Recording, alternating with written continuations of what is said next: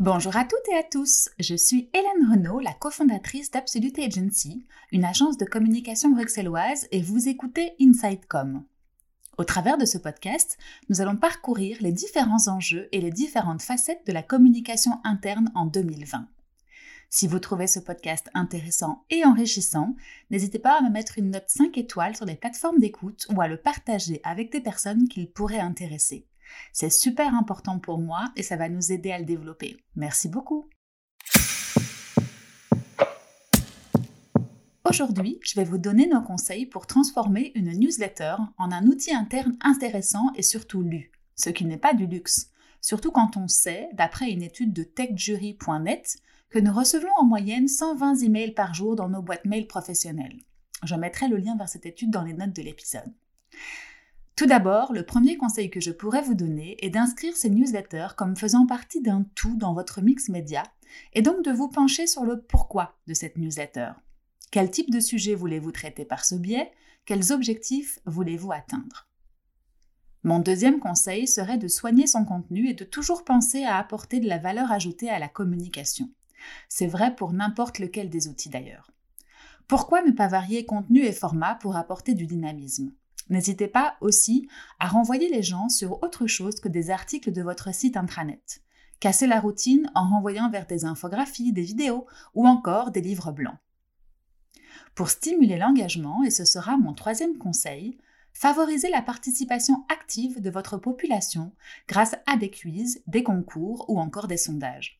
Ça vous fera en plus de la matière pour les newsletters suivantes quand vous aurez par exemple les réponses de votre sondage du mois dernier par rapport au bien-être au travail ou toute autre chose sur laquelle vous souhaitez avoir une remontée d'infos.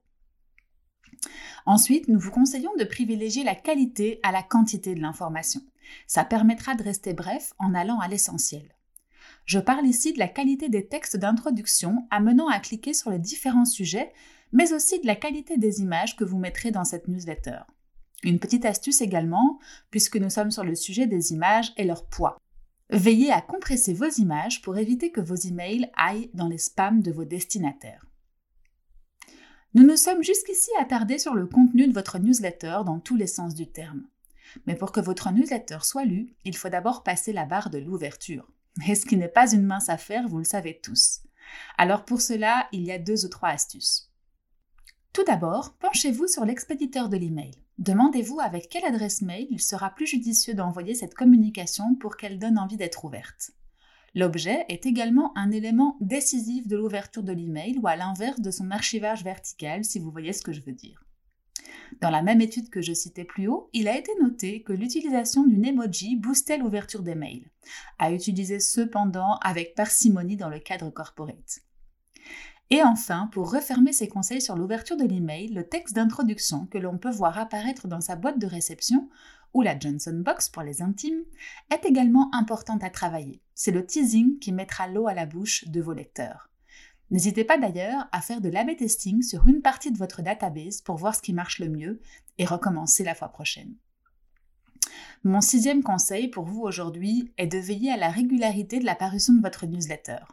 Peu importe que vous choisissiez une parution hebdomadaire ou mensuelle, le principal serait avant tout de tenir le rythme afin que cet outil de communication devienne rien de moins que le rendez-vous de l'information de votre entreprise.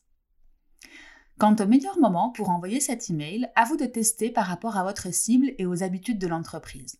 Les outils digitaux ont ça de génial, c'est qu'ils permettent de faire des analyses et d'itérer jusqu'à avoir trouvé la meilleure solution selon les paramètres donnés. Plusieurs moments sont à tester et à faire évoluer si besoin, dont le matin, avant le début de la journée, ou plutôt au moment de la pause déjeuner. À vous de jouer. Et enfin, le huitième et dernier conseil que je vous donnerai aujourd'hui, c'est bien sûr de ne pas oublier l'analyse de votre envoi et de garder à l'œil certains KPI tels que le taux de délivrabilité de votre email, soit le nombre de personnes qui reçoivent effectivement l'email par rapport au nombre de personnes inscrites dans votre DB. Le taux d'ouverture est également à tenir à l'œil pour améliorer le sujet ou la Johnson Box dont nous avons parlé plus tôt. Et enfin, le taux de clic pour savoir si vos résumés et vos images ont donné envie d'en savoir plus et de cliquer sur les boutons pour lire l'entièreté de l'information. Voilà, j'espère que ces quelques conseils vous auront été utiles et à bientôt pour un nouvel épisode.